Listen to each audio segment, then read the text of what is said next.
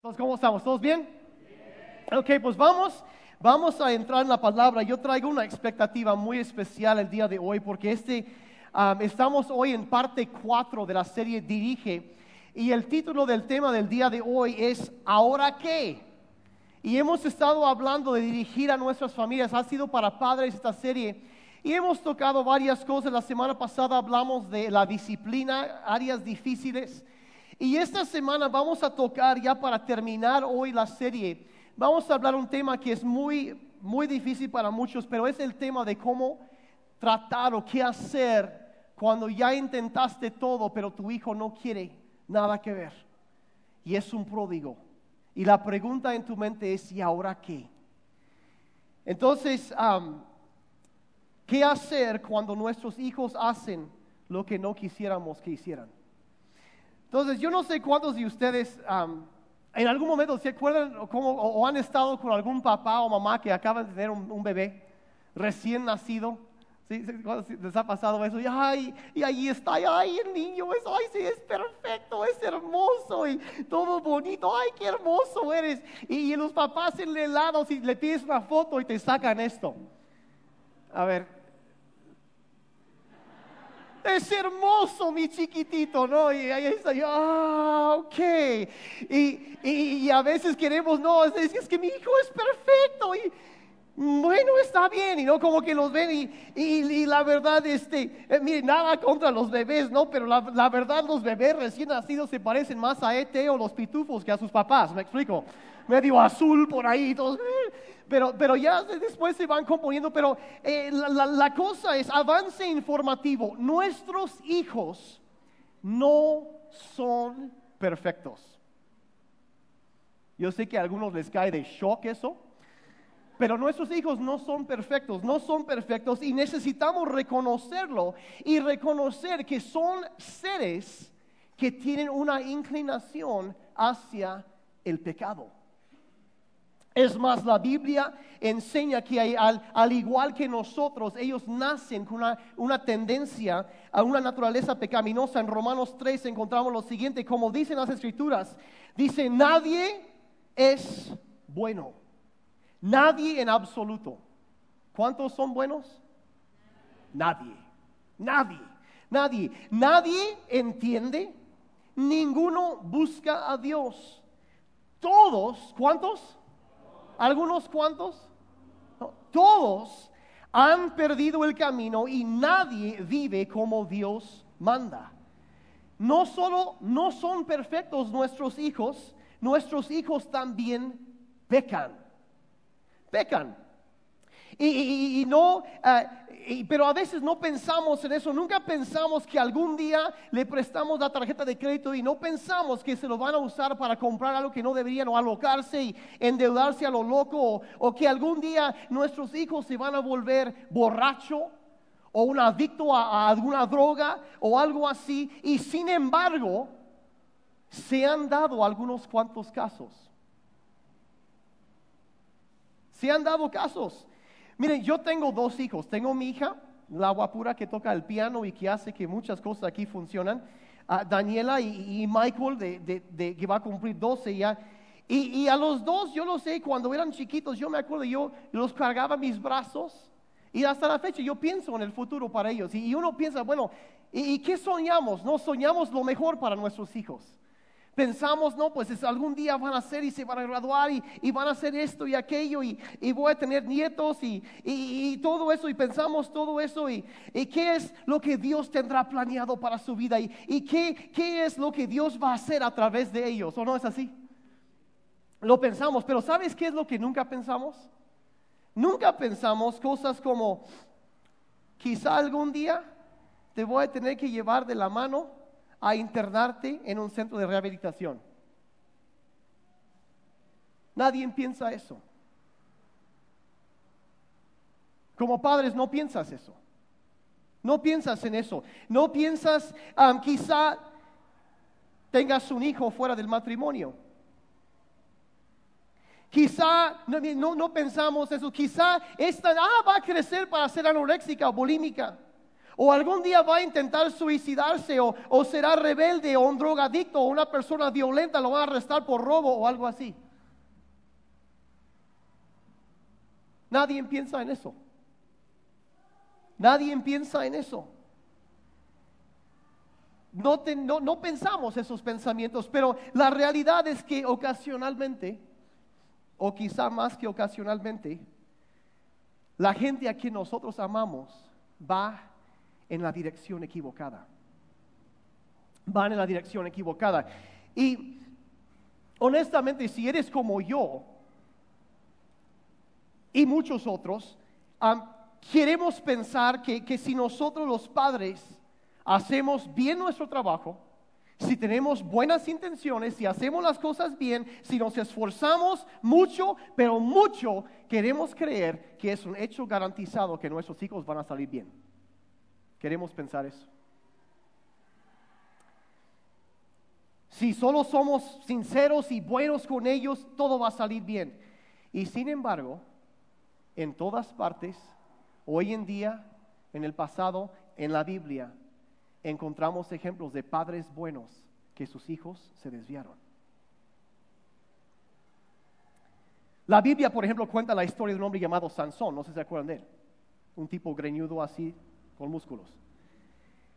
Y, él, empezó, fue de las cosas, este, tuvo, miren, porque a veces pensamos que si tan solo tiene un buen comienzo va a terminar bien, pero comenzar bien no es lo mismo que terminar bien. Y Sansón tuvo un comienzo increíble. Y la verdad, si alguien tuvo un buen comienzo fue él. Eh, no sé si lo sabían, pero Sansón es uno de una media docena de personas en la Biblia cuyo nacimiento fue resultado de la intervención directa de Dios. Papás no podían tener hijos.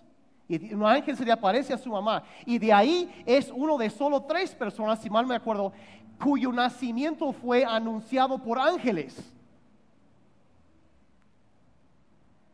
Entonces, él empezó bien, milagroso, eh, anunciado por ángeles.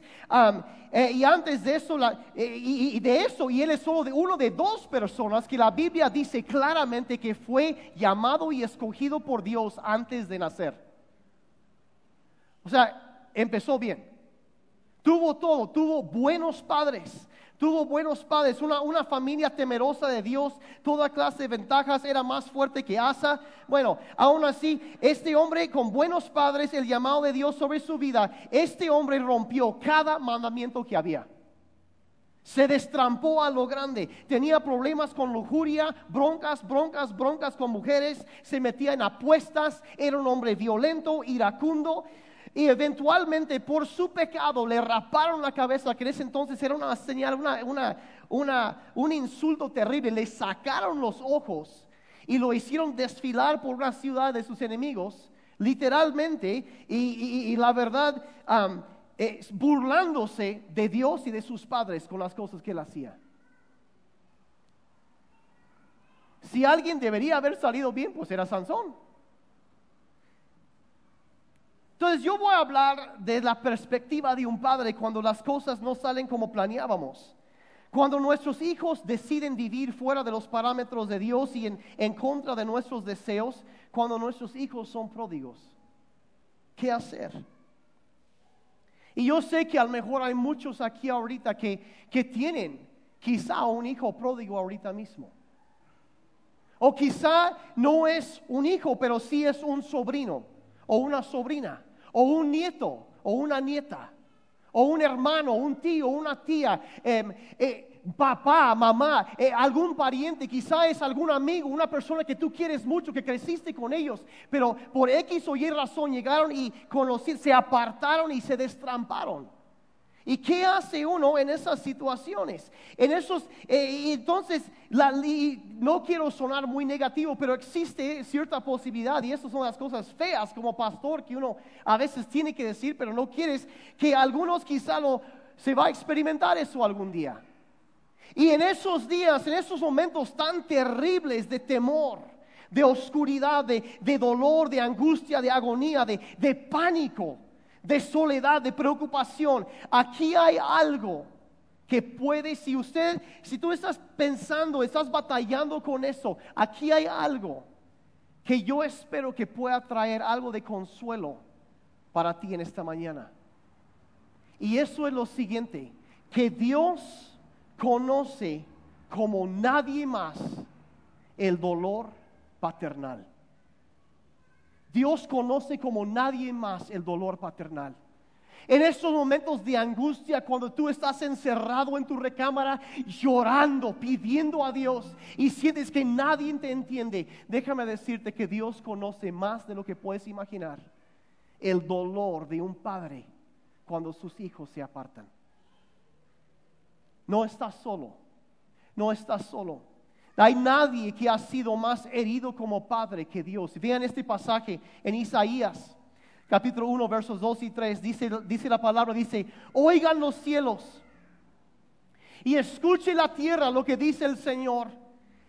Dice, crié a mis hijos y los saqué adelante, pero ellos se rebelaron contra mí. ¿Pueden sentir el dolor en eso? Dios clamando. Los crié, yo los saqué, hice todo, los saqué adelante y ellos se rebelaron contra mí. Verso, verso 3 dice, el buey conoce a su amo y el burro el lugar en donde lo alimentan. Pero Israel, mi pueblo, mis hijos no me conocen y mi pueblo no tiene entendimiento. Y él está, está, puedes ver el corazón de Dios el Padre ahí sufriendo. hice todo por ellos y me dejaron. Y Dios trató tan bien a Israel y se rebelaron. En el libro de jueces vemos una y otra vez que ellos ah, siguen a Dios y luego se apartan se rebelan y Dios los deja las consecuencias como un buen padre, llegan las consecuencias, se arrepienten y vuelven a Dios y Dios los libra y así y una y otra y otra y otra y otra y se vuelve el ciclo y nunca aprendieron. Entonces, como estaban batallando, dice, bueno, llega el rey de Saúl y luego David y llega Salomón y Dios dice, bueno, les voy a bendecir, les voy a dar todo para que ni siquiera tengan que trabajar por tanta riqueza que van a tener. Los voy a consentir ahora sí, les voy a dar todo lo que pidan y más. ¿Y qué sucede? Se volvieron a rebelar. Lo que Dios hacía, eh, se rebelaban. Y eso es lo que Dios aquí está diciendo. Una y otra vez sucede. Les da paz y descanso los conscientes y se rebelan. Hay todo esto. Dios conoce tu dolor. Dios lo conoce. ¿Qué hacer cuando un hijo se aparta de lo correcto? Aquellos que tienen un pródigo conocen ahorita mismo el dolor y otros quizá, como digo, es, eh, es un amigo, un sobrino, un amigo que escoge alejarse de Dios. Otros tienen amigos, parientes, quizá cónyuge que es así. ¿Qué hacemos cuando alguien que nosotros amamos se aparta de los caminos de Dios? Entonces en Lucas 15 Jesucristo contó una historia. La historia de un hijo destrampado y el amor increíble de su padre. Y lo encontramos en el verso 11, Lucas 15, verso 11. Y dice, así un hombre tenía dos hijos, continuó Jesús. El menor de ellos le dijo a su padre, papá, dame lo que me toca de la herencia. Quiero mi dinero. Mocha. Dame lo que me toca la herencia. Así que el padre repartió sus bienes entre los dos. Y poco después, el hijo menor juntó todo lo que tenía y se fue a un país lejano. Digan, lejano. Ahí vivió desenfrenadamente y derrochó su herencia. Ir a un país lejano, eso es lo que hacen los pródigos. En este caso, él fue literalmente a un país lejano a, un, a otro país lejos, pero, pero eh, puede ser también un país espiritual lejano, donde el hijo se acerca con su papá y le dice, ¿sabes qué? Todo esto de Jesucristo y la iglesia, todo eso a mí no me gusta. Me harté de ir a la iglesia, no quiero estar ahí, no quiero nada que ver con eso, no quiero nada que ver con, Jesús ni con Dios. Y, y, las todos son una bola de hipócritas y empiezan a decir esto y aquello y aquello. Y entonces yo voy a buscar otras cosas. Y aunque está físicamente presente, espiritualmente anda en un país lejano. O quizá, y la cosa es rechazar, o quizá van a un país moral lejano Ya me cansé de las reglas que me están poniendo, no se vale eso, mira, todos los demás pues, ustedes no pueden mandar en mi vida. Yo voy a hacer lo que yo quiero hacer, nadie me va a decir, yo y, y si no te gusta me largo de aquí. Y empiezan a decir todo esto, yo voy a hacer y voy a ir a vivir con mi novia, voy a hacer esto, voy a hacer. Eso es ir a un país moral lejano, lejos de las bases morales que se le han enseñado. País moral lejano. Eh, eh, ustedes no tienen derecho a controlarme con sus ideas anticuadas, arcaicas, y se va. Y eso es ir a un país moral lejano. No sé si me estoy dando a entender. Se va eso, se va. Eso es lo que hizo este muchacho. Ahora, cuando de pródigo se trata, hay tres ingredientes o tres características comunes que encontramos casi siempre en la vida de un pródigo. Y los están, lo pueden anotar ahí en el, en el de la Biblia. Pero eso, número uno, los pródigos, número uno, son egocéntricos. Digan conmigo, egocéntricos. Son egocéntricos, piensan en ellos, en ellos nada más. Solo les importa lo que ellos quieren. No me importa lo que tú digas, esto es lo que yo quiero. Esto es lo que yo quiero. No me importa tu opinión, vete al... ¿Sí?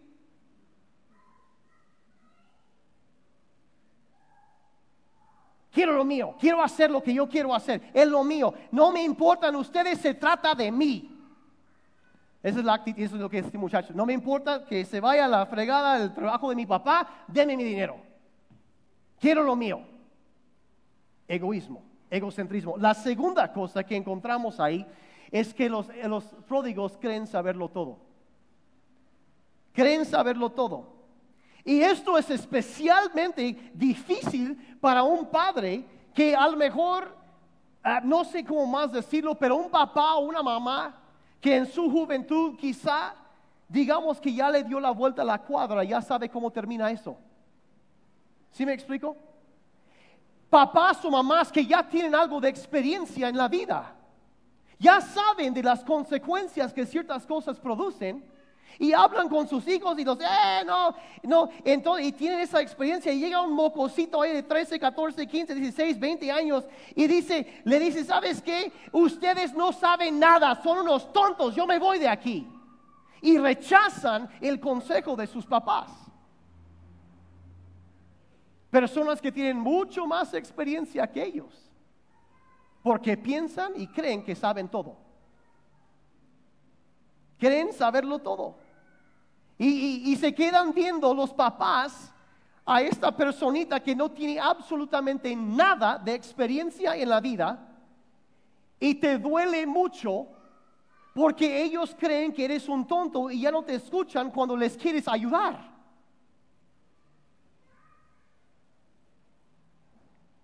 Egocéntricos creen saberlo todo y número tres que encuentras en pródigos es que exigen gratificación inmediata. Lo quiero ya.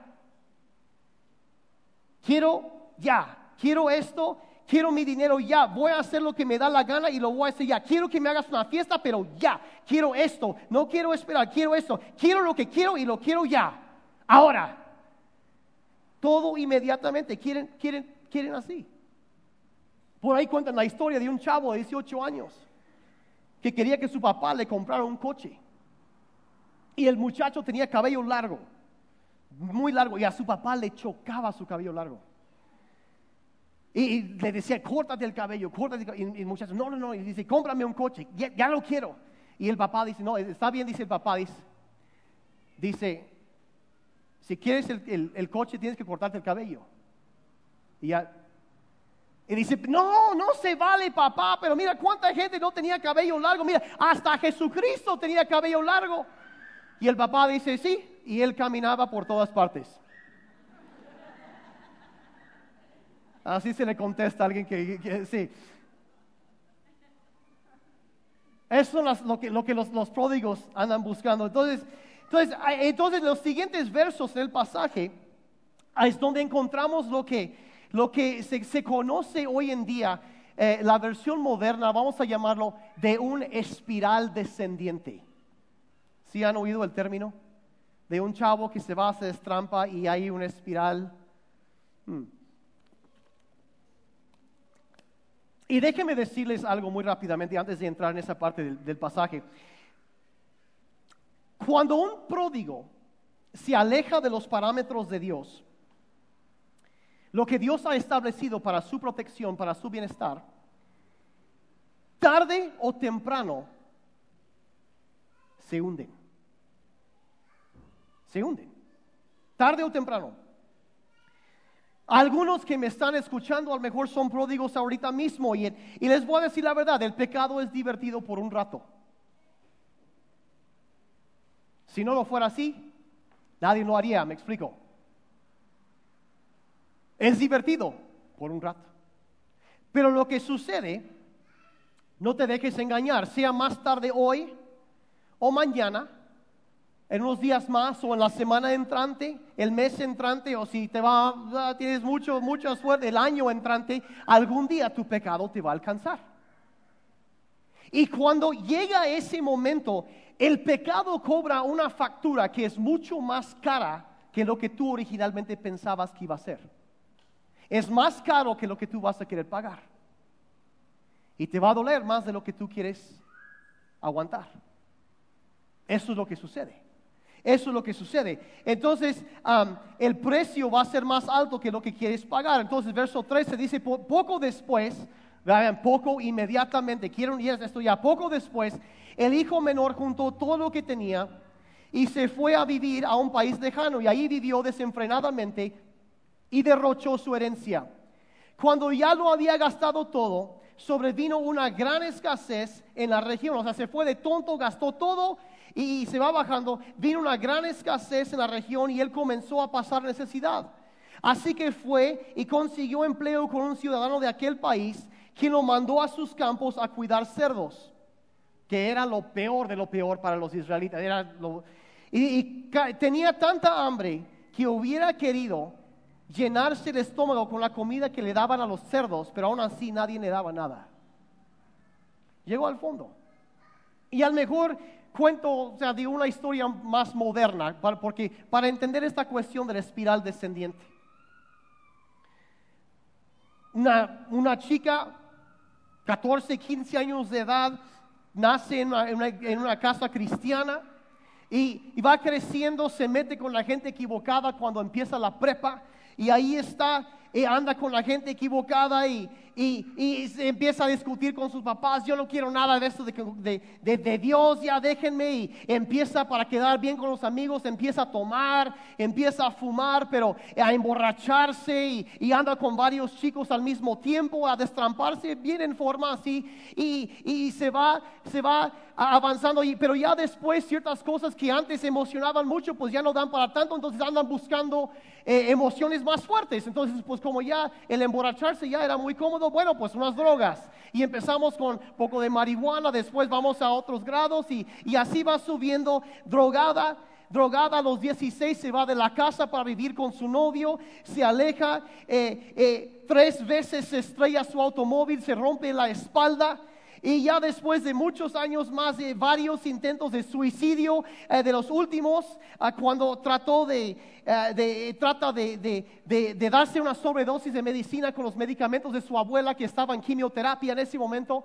Y ahí estaba desmayada, ahogándose en su propio vómito con las pastillas tiradas por todas partes. Cuando su hermanito de 11, 12, no sé cuántos años de edad, entra al cuarto, ve a su hermana ahí, vómito por todas partes, eh, regadas pastillas y la ve inconsciente y no sabe qué más, pero marca la policía, llega la ambulancia, le salvan la vida. Y uno dice, bueno, suena muy dramática la historia. Puede que sí, puede que no. Porque esas cosas a veces se dan.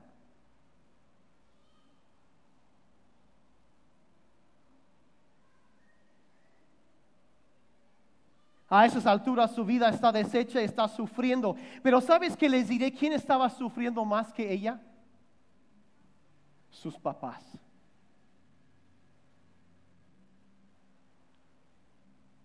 ¿Y saben quién estaba sufriendo todavía más que sus papás? Dios.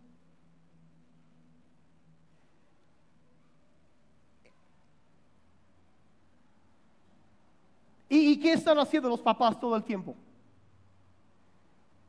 Están cuestionando todo lo que hicieron como padres. Están en donde nos equivocamos. En donde, ¿qué hicimos mal? Dios, ¿qué hubiéramos hecho diferente? Y ahí están discutiendo. Papá dice, le hubiéramos corregido con la vara. Mamá dice, no fuimos demasiado duros con ella. No, es que sí, es que no. Y, le hubiéramos exigido más que fuera más responsable. Y la otra, no, le hubiéramos ayudado a conseguir un empleo para que se sintiera la responsabilidad. No, y esto, eh, le hubiéramos disciplinado mejor. No le hubiéramos dado tanto, le hubiéramos dado más. Esto, aquello. No, la hubiéramos metido en una escuela privada o la hubiéramos sacado en la escuela donde estaba. No le hubiéramos dejado ir de vacaciones con esos amigos. Ahí fue en donde empezó todo.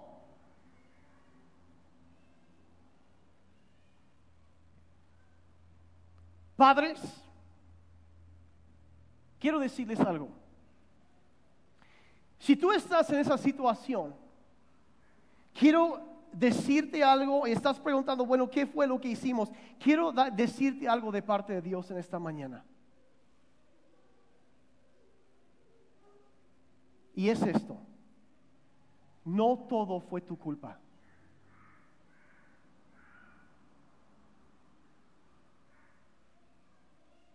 No lo fue.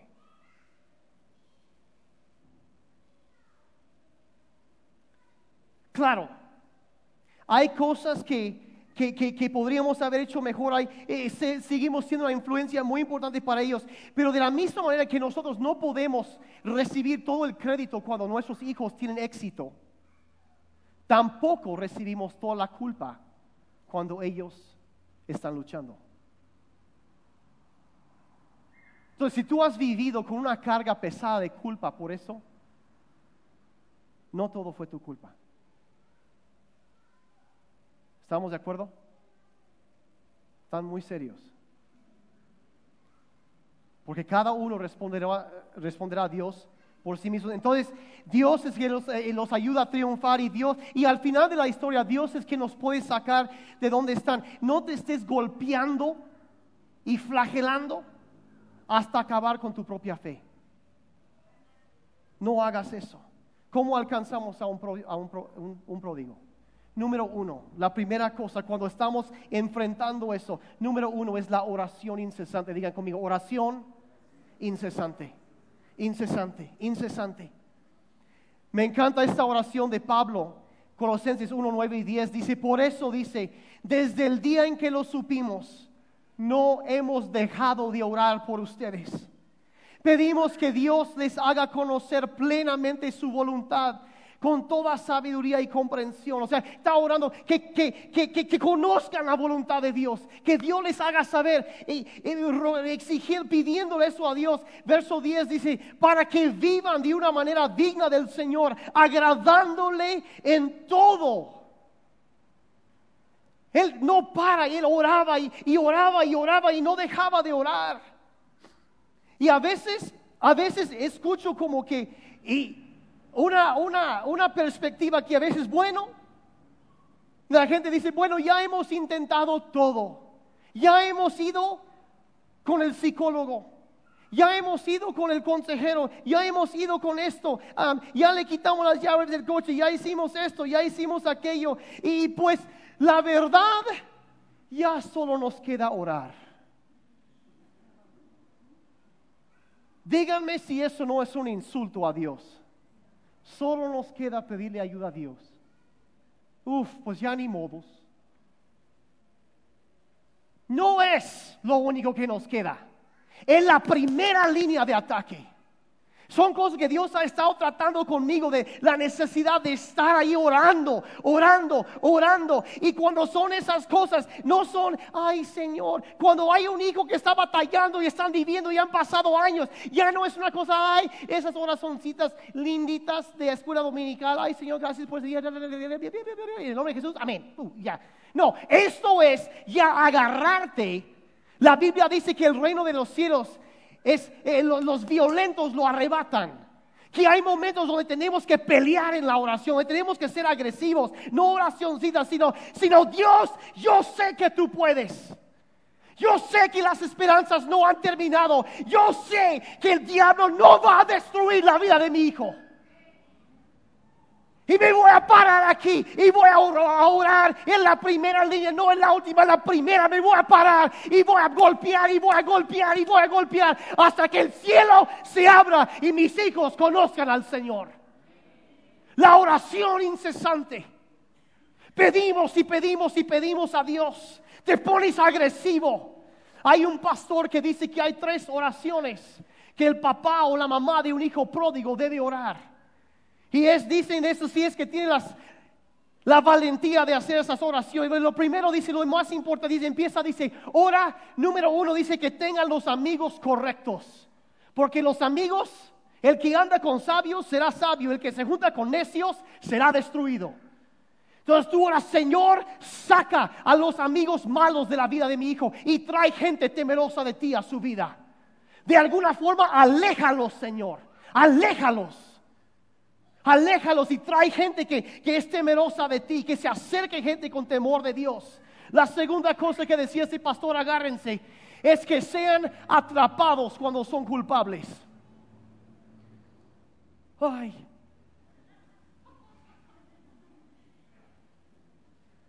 Hablamos de las consecuencias la semana pasada.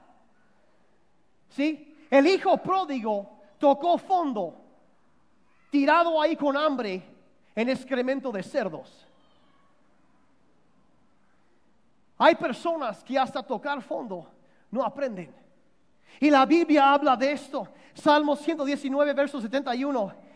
Dice, me hizo bien haber sido afligido, porque así llegué a conocer tus decretos.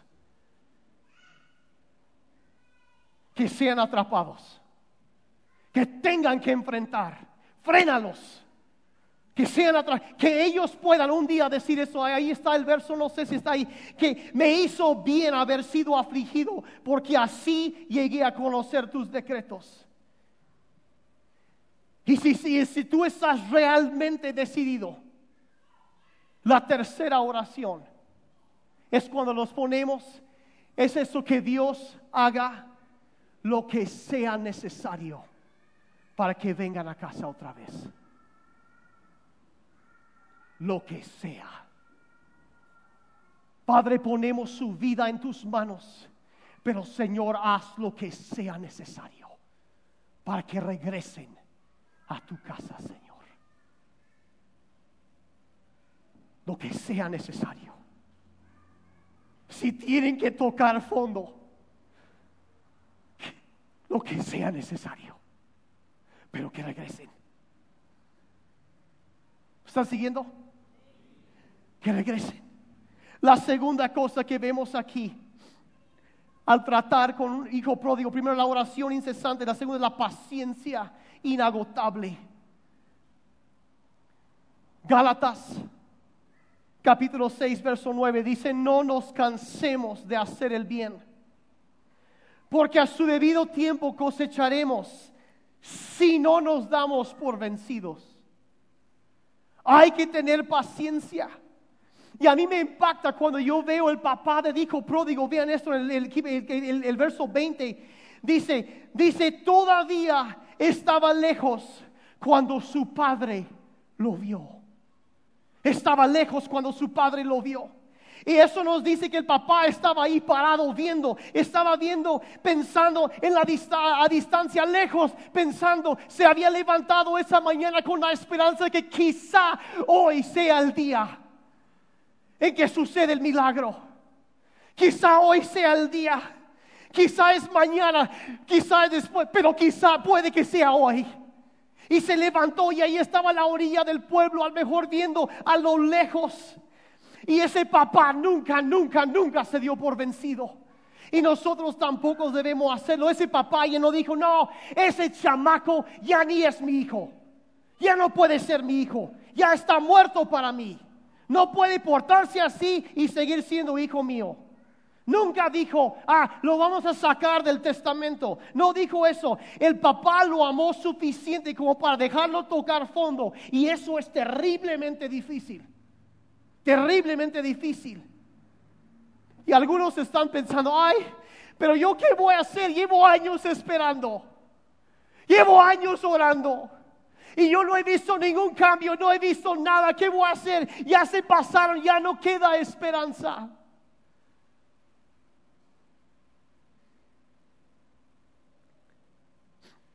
¿Se acuerdan de la historia de la hija pródiga moderna que conté hace unos momentos? El niño de 11, 12 años que llamó la, la ambulancia porque encontró a su hermana ahí. Ese fui yo.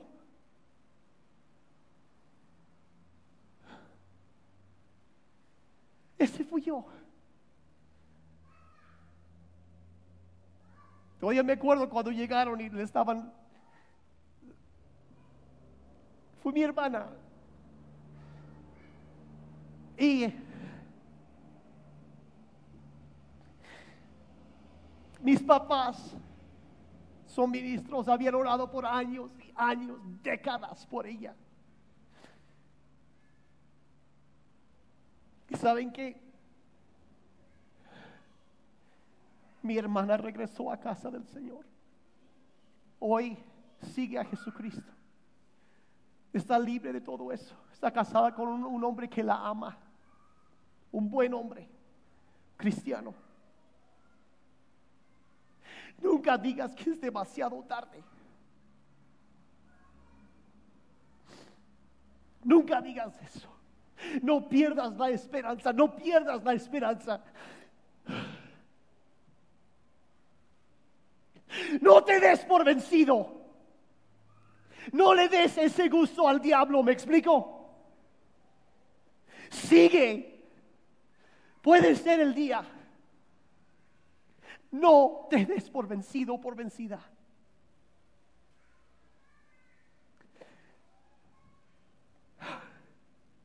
Mientras hay vida, hay esperanza.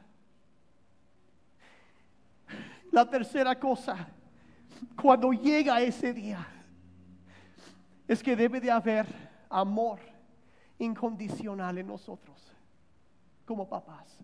Amor incondicional se me hace de los pasajes más hermosos de toda la Biblia.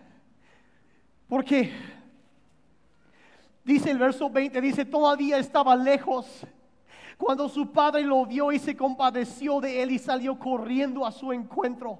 Lo abrazó y lo besó. Lleno de compasión, corre hacia su hijo, lo abraza y lo besa, lo besa. El hijo no merecía eso, ¿sí? No lo merecía. Pero aún así ahí estaba el padre. Y, y, ¿qué dice? Pues sacan la, eh, van a matar la, vaca más gorda que tenemos y vamos a comer filete hoy. Vamos a hacer carnes asadas y, y vamos a cenar bien porque mi hijo estaba ciego y ahora ve, estaba perdido y se ha encontrado, estaba muerto y ahora vive. El amor incondicional. Y si tú no lo sabías, la moraleja de esta historia es que Dios es el, Padre, el Padre es Dios, el Padre celestial y el Hijo pródigo somos nosotros, somos tú y yo. Somos tú y yo. Nosotros somos los que nos hemos alejado y hemos pecado, hemos hecho las cosas como Frank Sinatra dijo, a mi manera. Nosotros hemos sido los egoístas, nosotros somos los que creemos saberlo todo, los que queremos gratificación inmediata. Y Dios es el que siempre, cuando nos volteamos hacia Él, corre hacia nosotros.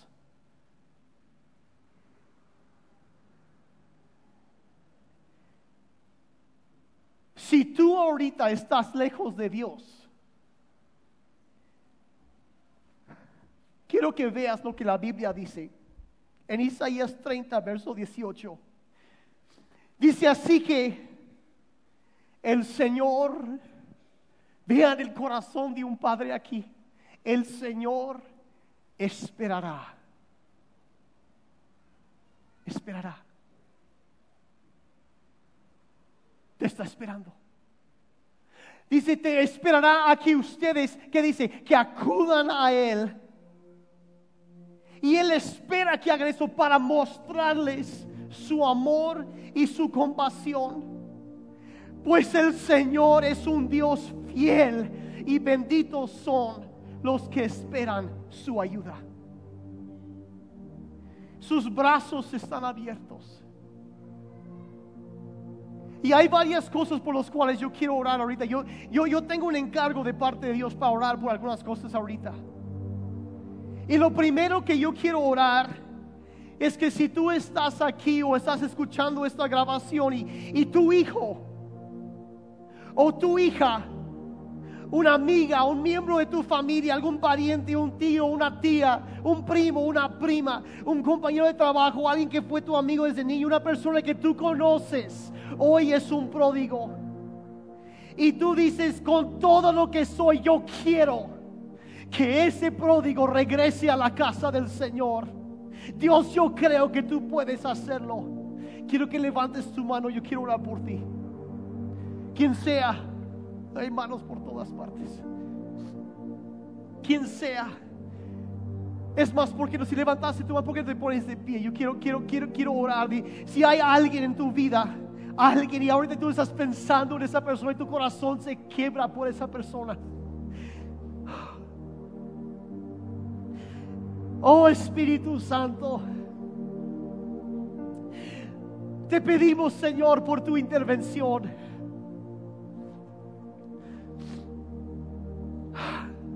Padre, pedimos por esos pródigos. Señor, te rogamos, nos, nos unimos en esta mañana a pedir, Padre, que vengan a casa.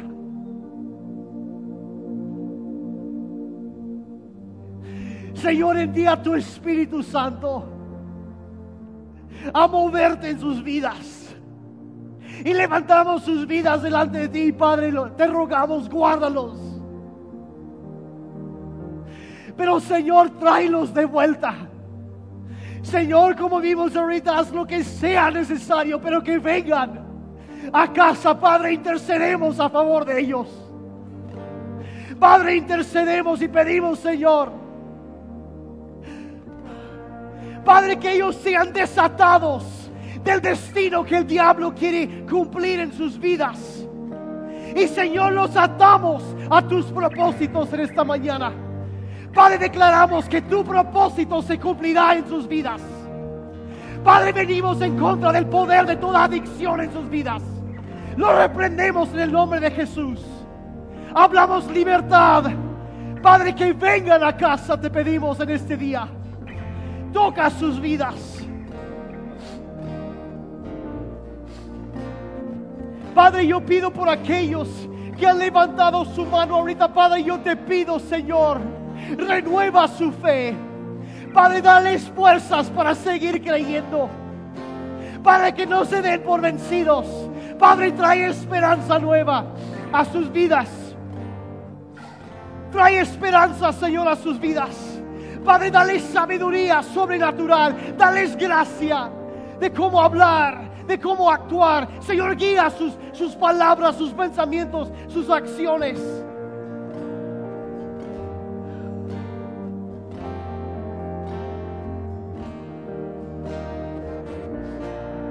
Hablamos fuerzas nuevas para aquellos que están luchando con esto.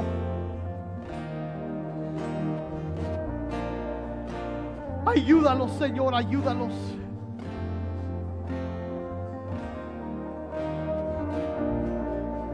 Puede que también en todo esto, tú estás escuchando esto y la verdad es que el pródigo o la pródiga eres tú. Has hecho, has vivido estas cosas y sabes que estás alejada de Dios, estás o alejado de Dios.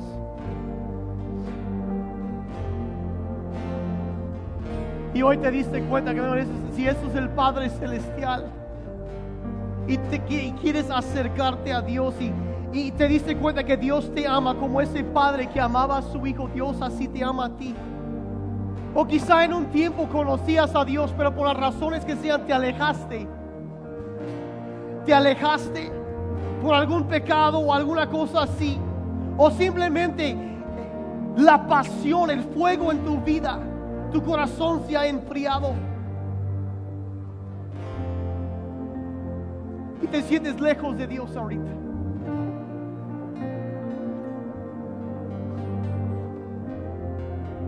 Pero Dios te está esperando con brazos abiertos, esperando esperando, listo para decirte, hijo, hija, bienvenido a casa. Bienvenido a casa y tener una fiesta en el cielo para ti.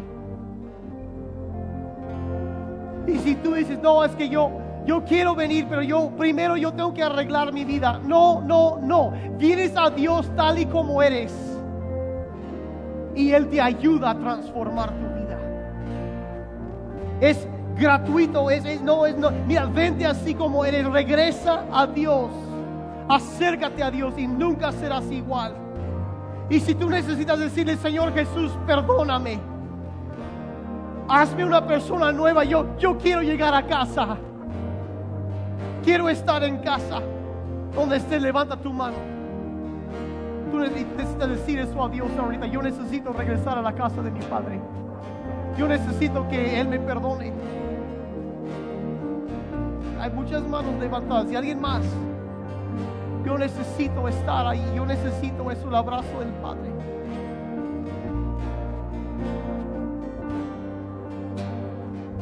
Si es tu caso, ahí en tu lugar, ora esta oración conmigo. Padre Celestial, voy a casa. Sé que soy culpable y necesito tu perdón. Yo creo que Jesús murió por mí para que yo pudiera vivir para ti. Jesús, sálvame Hazme una persona nueva. Lléname con tu espíritu para que pueda vivir para ti. Gracias por tu amor, por tus brazos abiertos y por una nueva vida.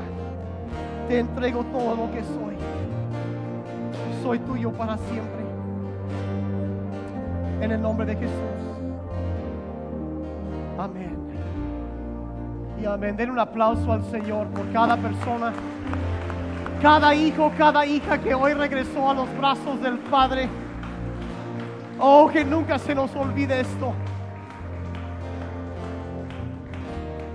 Que nunca, nunca, nunca. Oh, Dios es bueno. Él es bueno y dice para siempre su misericordia. Oh, Él nos espera para mostrar compasión y bondad. Amén. Padre, gracias por tu amor. Gracias por tu amor. Oh, gracias.